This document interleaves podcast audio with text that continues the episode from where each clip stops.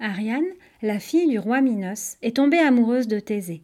Elle sait que pour triompher du Minotaure, il faudra aussi trouver la sortie du labyrinthe dans lequel il est enfermé.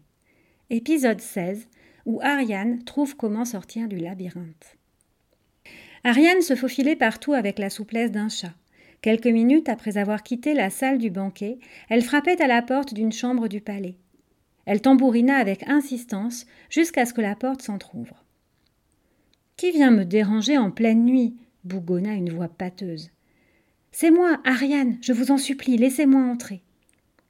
Une tête échevelée apparut, puis s'effaça pour laisser entrer la jeune fille. Des livres, des papiers s'entassaient partout sur le sol, sur les étagères. Au centre, une table immense était recouverte d'une grande feuille de papier chargée d'inscriptions. Le tout était éclairé par une lampe à huile qui dégageait une lumière voilée.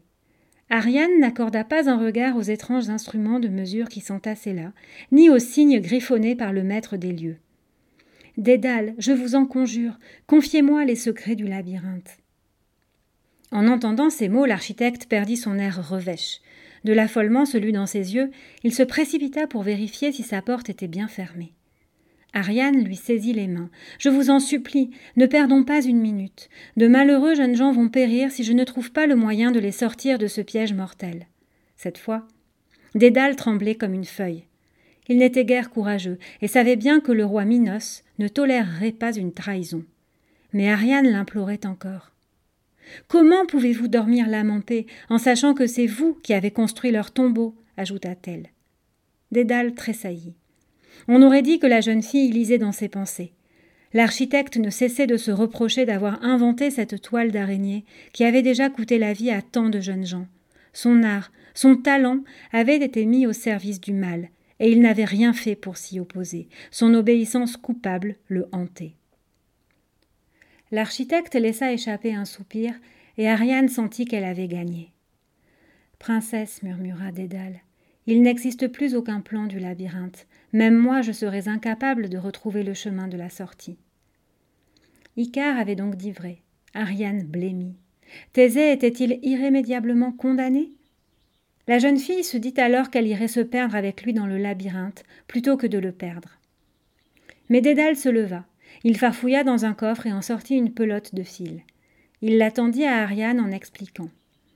Si tu tiens fermement ce fil, en restant à l'entrée du labyrinthe, l'homme qui tiendra l'autre bout pourra revenir sur ses pas sans se tromper. Mais prends bien garde à ne pas lâcher le fil, sinon.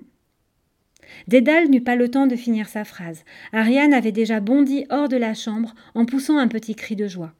Dédale referma précipitamment la porte en espérant que personne n'avait vu la jeune fille. Cependant, tapis dans le noir, Phèdre, la petite sœur d'Ariane, guettait. Elle avait suivi sa sœur, curieuse de savoir à qui elle rendait visite en pleine nuit.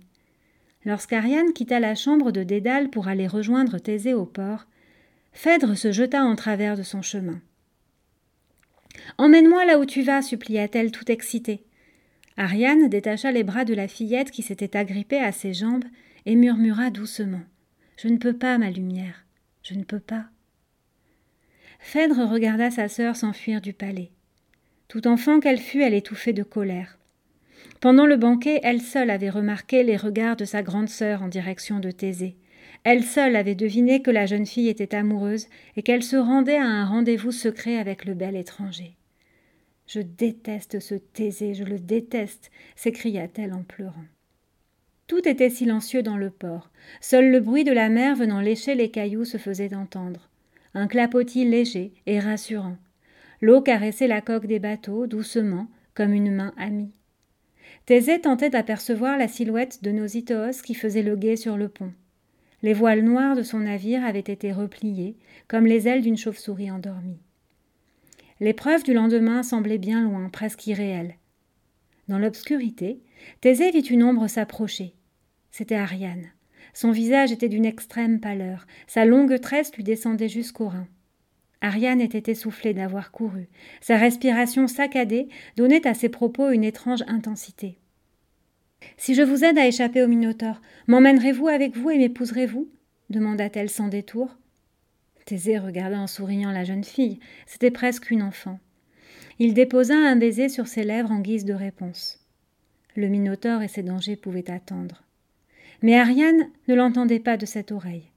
Elle sortit la pelote de fil que Dédale lui avait donnée et dit d'un ton solennel Thésée, voici le fil qui vous sauvera la vie. Je garderai cette pelote à la main, vous prendrez l'autre bout. Ne lâchez jamais ce fil, et vous sortirez sain et sauf de cette épreuve.